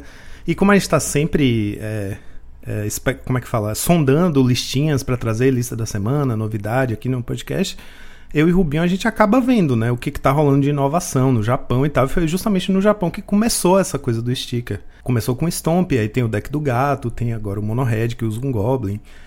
E aí eu falei, tá, eu vou olhar isso aqui, ver como é. E aí chegou no Brasil e lançou, e a, as cartas de sticker, de sticker eram baratas. Eu falei, cara, eu vou, eu vou brincar com isso aqui, ver como é. E é interessante porque o Stomp, por exemplo, é um deck que estava bem morto no Pauper. E isso deu uma reavivada, porque é, ele contorna alguns problemas do deck, algumas fragilidades que o deck adquiriu né, com, com é, a popularização de sweepers, você toma um 2 por 1 3 por 1 com muita facilidade, o deck não tem card advantage e tal. Então, ele dá umas ferramentas interessantes pro deck. Então, assim, eu, eu dei esse 180, né? Eu comecei furioso que essa porcaria ia jogar na, na, no meu formato como é a posição de. A, a, imensa maioria dos jogadores que eu enfrento quando eu tô jogando com, com decks de sticker, as pessoas, ah, que merda, lá vem você, isso não é mágica. Eu, inclusive, coloquei o baralhinho de, de stickers, os 10 stickers, num shield de Pokémon que eu tenho, que atrás é uma Pokébola. Justamente porque eu falei, ah, você tá dizendo que não é mágica, então tá, vamos, vamos fingir que é Pokémon. E aí eu vou lá e, e falo, sorteia três aqui.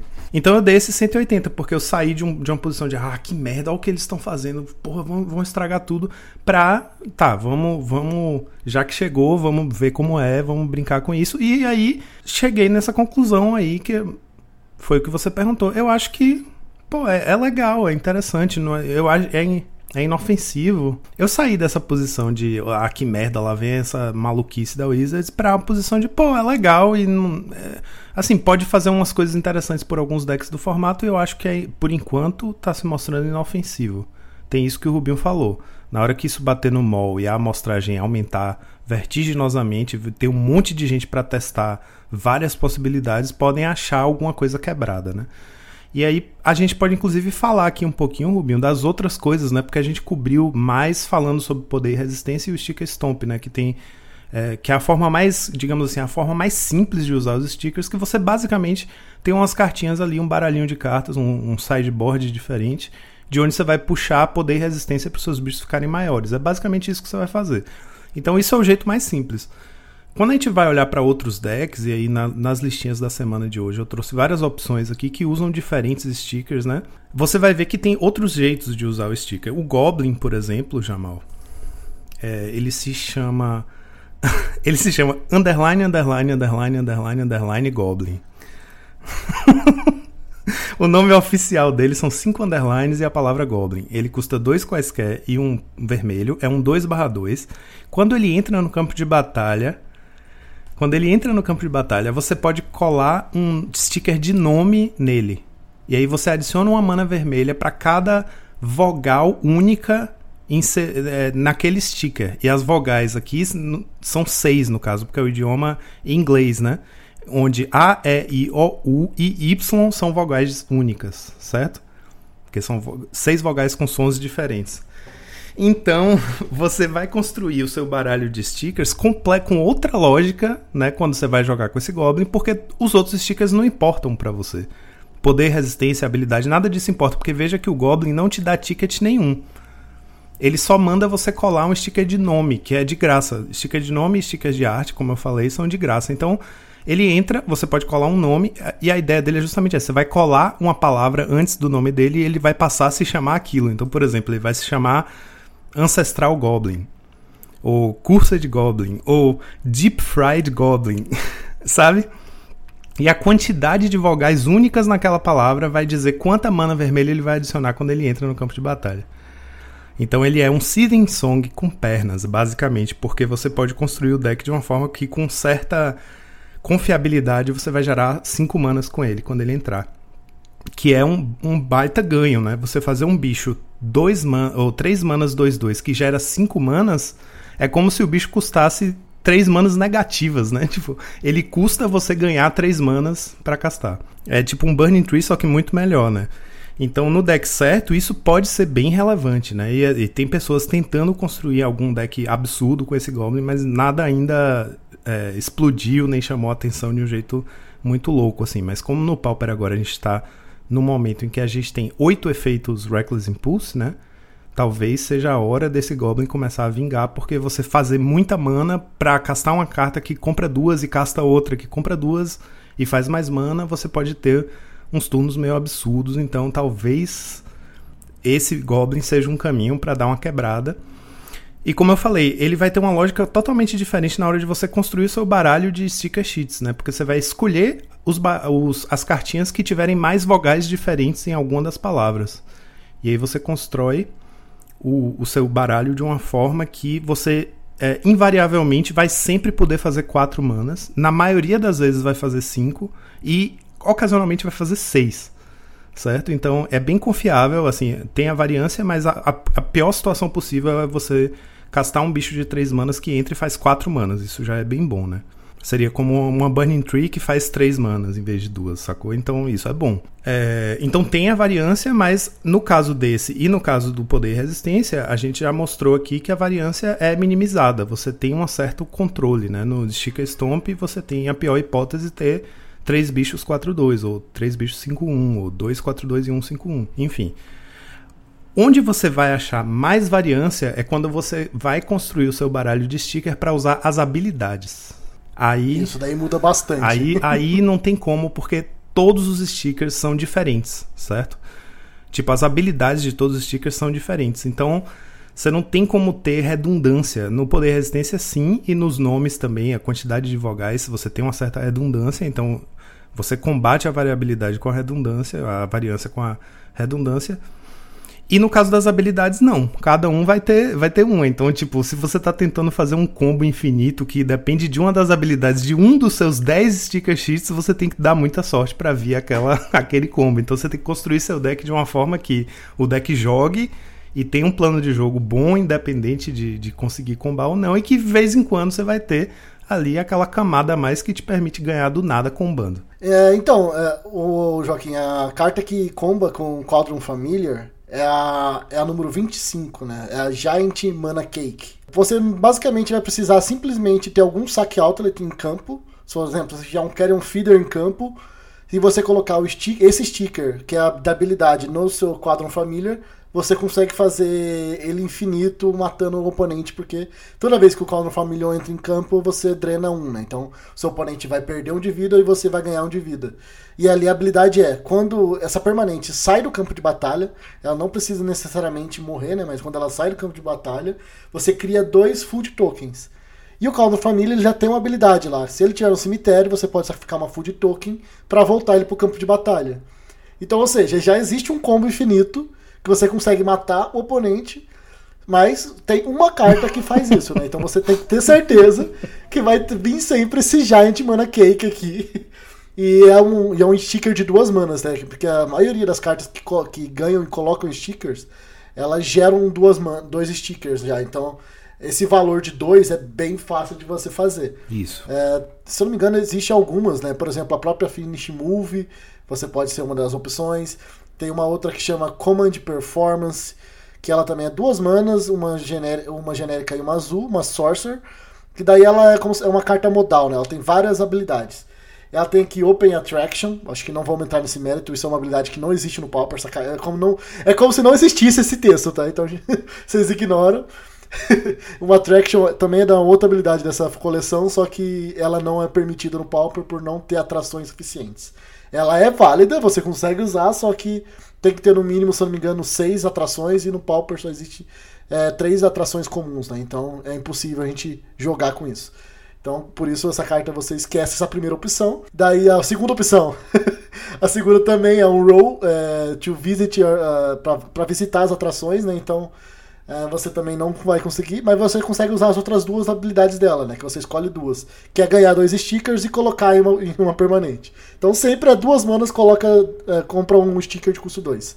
Basicamente é isso que ela fala. Então para os decks que para os decks que tem mais focado, né, tipo em combar com os stickers, normalmente vai usar esse aí porque é o mais barato e o mais direto, né? Você paga duas manas e coloca uma, um sticker de custo 2 numa, numa permanente sua. Exato, eu vi umas listas do gatinho jogando com finish move, até pelo, pelo fato dela ser uma emoção também. Mas é, muito provavelmente vai ficar voltando nessas duas. E também tem listas jogando com o Robo Pinhata, né? Que é uma. Que também tem. É basicamente o, o Commands Performance que eu acabei de falar aqui, mas é uma criatura 2-1 de custo 3 que só que daí é, quando ela morre você escolhe somente uma das habilidades. Então, ou você vai ganhar tickets ou você vai colocar uma, uma, uma um sticker. Se você não faz os dois ao mesmo tempo, né? Então, é, ele não é tão efetivo assim. Então, por isso que realmente essas duas, né, o Comedy Performance e Finish Move é uma das é melhores cartas que você tem aí para estar tá colocando sticker. Uhum. E aí, por exemplo, no caso do gatinho, né, que quando morre Aquela, a gente falou do Giant Mana Cake, que imediatamente você só precisa, por exemplo, você faz Carrion Feeder no turno 1, Gatinho no turno 2, Command Performance no turno 3, você ganhou o jogo. Então, assim, mas assim, você tem que ter a sorte de, entre as três cartas do seu baralho de 10, você tirar o Giant Mana Cake. Mas existem outras habilidades, por exemplo, que esse deck pode usufruir bem, né? Tipo, você não vai conseguir matar com um combo de duas cartas, mas você vai ter habilidades relevantes. Tem várias muito boas aqui. Eu tenho elas meio que separadas já. Você pode usar uma também que é a Cool Fluff, Fluffy Lochodon, que é uma. Ela também é o custo 2 dela, né, de tickets. É, você sempre que essa permanente sai do campo de batalha, você compra uma carta. Então isso já é muito bom também com o gatinho, né? Porque se você tiver um saque alto ali, você compra o seu deck inteiro. Então é um outro combo, querendo dizer. É, é querendo aí, tem, tem outro combo aí, você consegue comprar. Ah, não. Ah, não, você não consegue comprar o deck inteiro, desculpa, gente. Ele precisa do token para voltar. Mas ele, sempre que ele tiver morrendo. É. Eu, eu empolguei um pouco aqui, não é, não é combo. Não, então, então então imagine se toda vez que o gatinho volta, além de drenar um e ser uma criatura que tá voltando infinitamente pro campo de batalha, ou infinitamente não, mas toda hora. Imagine se toda vez que isso acontece, você ainda compra uma carta. Então, pô, isso é muito bom, né? Pra um deck que tá é, interessado nesse Durdle de ficar voltando o bicho pro campo de batalha, sacrificando para comprar cartas. Você sacrifica o gato pra comprar duas cartas com uma, um é, Village Rights ela sai do campo de batalha e você compra uma carta a mais. Então, tipo, isso é muito bom, né? O oponente vai tentar dar uma remoção, você sacrifica em resposta, compra três cartas, depois sacrifica o, o, o Ginger Brute, volta o gato, e, enfim. Isso, isso tá, é, interessa bastante ao deck também.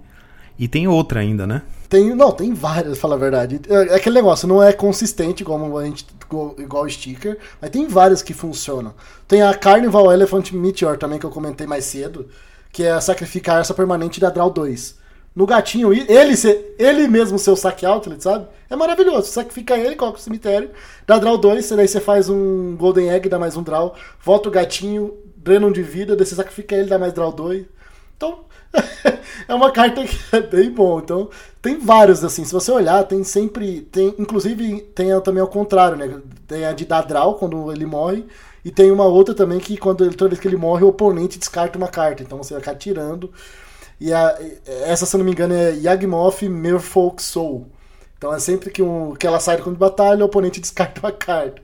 E fica nessa, você sempre fica ganhando valor com isso. Tem uma outra que é que é o Stick Kavu Daredevil, que o de, a habilidade de custo 2 é quando essa permanente morre, você pode devolver a criatura alvo para a mão de seu dono. Isso pode ser bem útil também para você criar uns, né, uns, uns loops malucos com o deck. Então tem, tem várias que envolvem isso. Quando a permanente morre, acontece tal coisa. E aí você vai se beneficiar mais. No caso desse deck, você vai se beneficiar mais de stickers assim, né? Que consigam que consigam criar loops ou criar é, recursividade ou funcionalidades adicionais para os seus combinhos lá, suas interações, suas sinergias. E aí, por exemplo, você, essa que eu acabei de falar é uma habilidade é, relevante né, para um deck desse, que o bicho morre toda hora. E além disso, por exemplo, ele tem um sticker de poder e resistência que custa 2 também, 2 stick, dois tickets, e é 3/3. Então imagine se seu gato que volta toda hora se transformar num bicho 3/3 que volta toda hora. É, um, é uma dor de cabeça, uma puta dor de cabeça. Então você tem é, essas possibilidades de criar decks que tem várias formas de abusar da mecânica, né? Vários jeitos de, de se beneficiar dela. E não somente dos custos 2 é relevante, tá, gente? Porque dependendo da situação, você pode sim ganhar um, um ticket a mais, você pode pensar, por exemplo, na de custo 3 e custo 4. Tem uma, tem uma de custo 4 que eu acho muito forte, eu tava jogando com ela, eu já consegui colocar esse sticker, que é o, o Goblin Cover é, Parade. É, a habilidade de custo 3 dela, de custo 2 não é tão boa pro deck, ele é o mentor, mas já de custo 3, é sempre que essa permanente sai do campo de batalha, você destrói uma criatura de poder 4 ou maior. Então é meio que um gatinho ali vai virar um. ele começa a destruir Gurmag Serpente toda hora. Ele, se matar ele, ele vai levar alguém junto, sabe? Tem também Death Touch, que também que é bem simples. E também tá um nos stickers. Então, cara, você tem muita coisa ali. Oh, tem, uns mal... tem um maluco aqui que dá proteção contra custo de mana par, velho. Que, que absurdo, tá ligado? Esse Weird Angel Flame aqui. Três stickers, nem parece tanta coisa, mas Proteção contra custo de mana par. Do nada, tá ligado? Muito aleatório, velho. Tem. é muito aleatório, velho. E, e é isso, o Rubinho falou aí, o custo 3, por exemplo, para o Sticker Stomp é um custo chave também, porque muitas vezes você resolve uma galinha no turno 2 e um finishing move no, no turno 3. Então, você pode ganhar os dois da galinha, o um da galinha, guarda lá, e quando resolver o finishing move, você já pode direto colocar um de 3, né?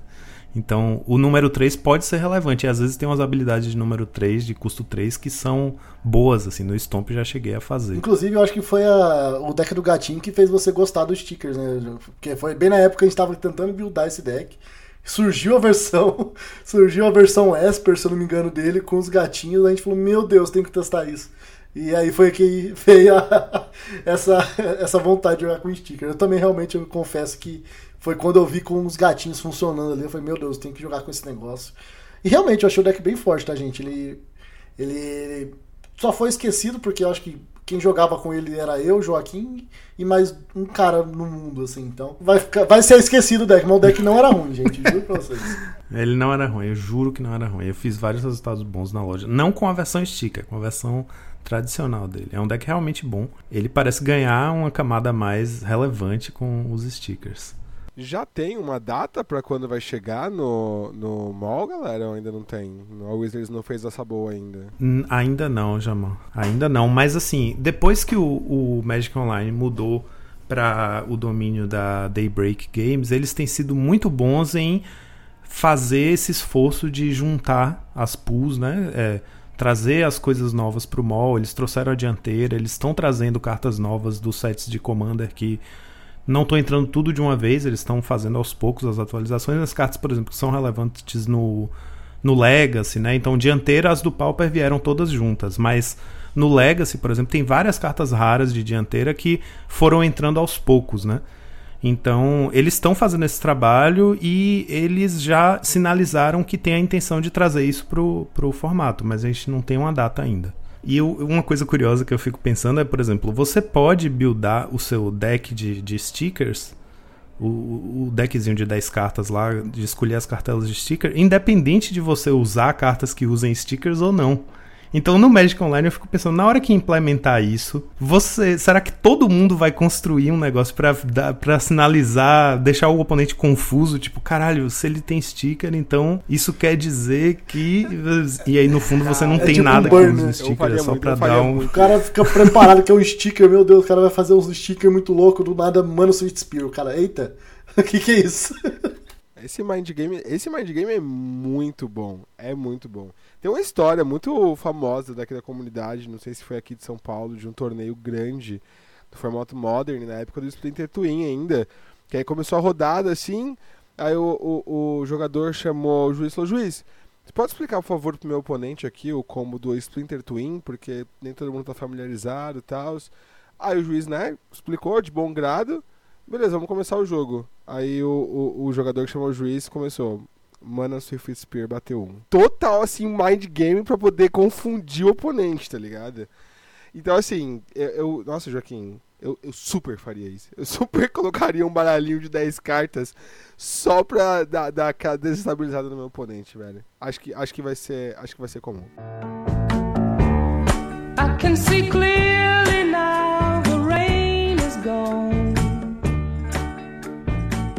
E eu tenho visto bastante no Japão, na Itália, as decks que estão usando stickers, mas ainda é uma coisa que tem uma vibe meio, meio marginal o formato, sabe? Ninguém ainda levou super a sério. Na loja daqui de Salvador, por exemplo, eu que estreiei, eu que trouxe a mecânica para as pessoas conhecerem e as reações foram as mais diversas possíveis possíveis e um amigo só que eu consegui convencer. Na verdade, eu não precisei convencer, né?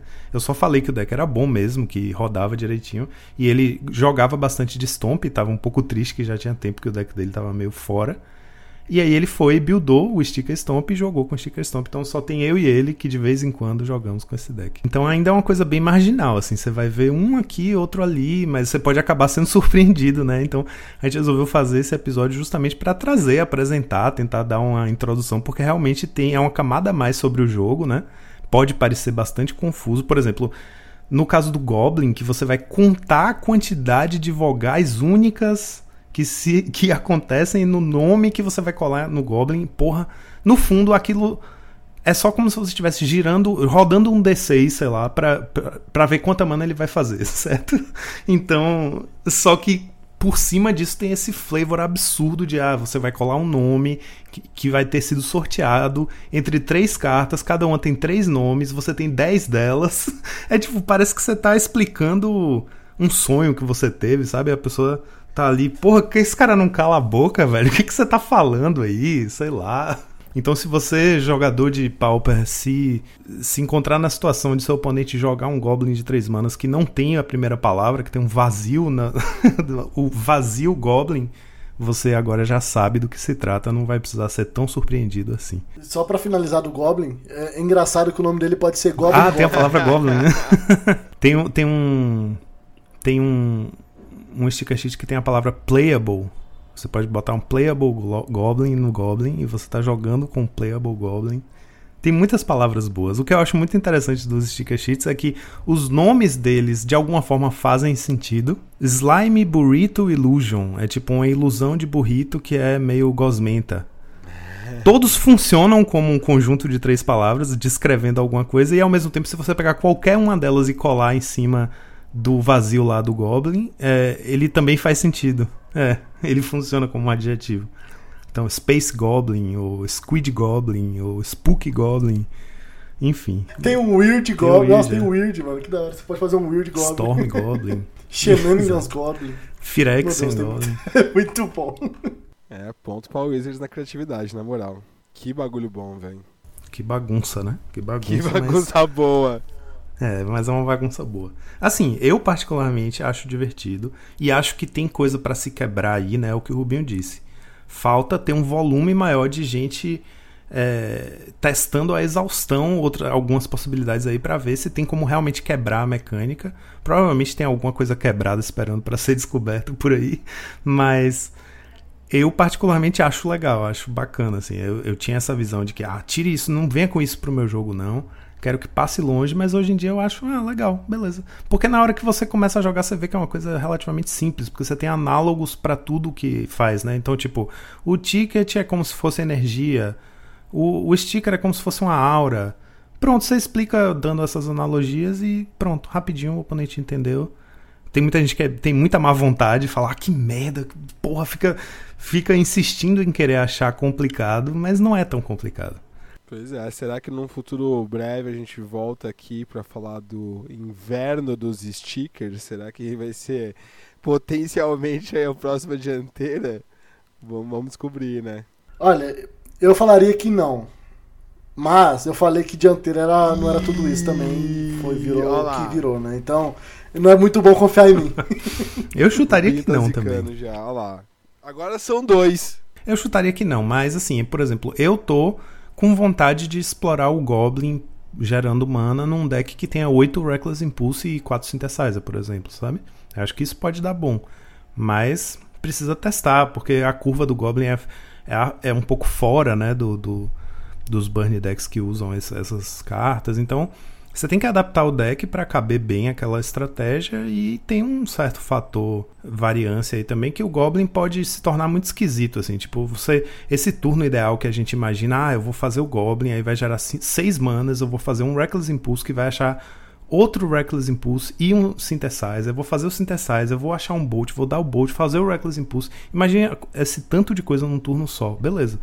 Mas na prática pode ser que aconteça também que, tipo, na hora que o Goblin aparecer, você já gastou tudo que você tinha na mão e ele vai fazer a mana e você não vai ter com que gastar a mana, sabe? É uma coisa que precisa ser testada, mas eu, eu tô particularmente empolgado em testar isso, fazer o Goblin para ver se essa, esse boost de mana que ele dá realmente pode dar um, um gás meio absurdo aí pro Monohead, mas não sei, porque o Monohead também agora tá com, com várias builds diferentes, né? Então eu teria que ver.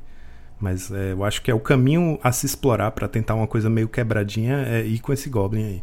É, dá pra sair um pouco do meta também e tentar voltar o Goblin Storm aí, né? Talvez uhum. ele no Goblin Storm. É, tem um jogador que, que tá sempre postando os resultados dele IRL no, no fórum, no, no Discord do Familiars, que ele tem um monohead Goblins que usa o Goblin para tentar combar. Então ele usa o Goblin, ele usa Matrona, ele usa o Skirk Prospector, outras coisas de sacrifício, sabe? Então ele usa o Goblin como um, um pontapé para começar um turno absurdo que ele vai fazer o Goblin, fazer uma Matrona, um Skirk Prospector, sacrificar, gerar mais mana, fazer não sei o que. Tem, tem um, uns loops lá que ele foi criando, então esse deck parece ser interessante eu fico pensando que por aí também pode existir um caminho interessante de um combo com Goblins. Bom, pessoal, eu acho que a gente passou pelo, pelo essencial dos stickers aqui, né? Não sei se a gente deixou de fora alguma dúvida que porventura surja. Claro que jogando é que você vai perceber que talvez tenha alguma dúvida que você vá ter em relação à mecânica, como toda mecânica nova, né? Vai gerar é, curiosidade, estranhamento a partir do momento que você começa a mexer com ela. Então, se qualquer coisa surgir que a gente não tenha coberto aqui, vocês podem escrever pra gente, como sempre, no monarquesresponde.gmail.com e aí a gente volta aqui num, num reports desse e tentar responder aí, resolver a dúvida. Então esse foi o nosso episódio sobre stickers. Muito obrigado aí, Rubinho e Jamal, pela presença de vocês nessa conversa maluca aqui de colar adesivinho nas nossas cartas. E até a próxima. Muito obrigado pela audiência de vocês. E fim do turno, Draw do Monarca.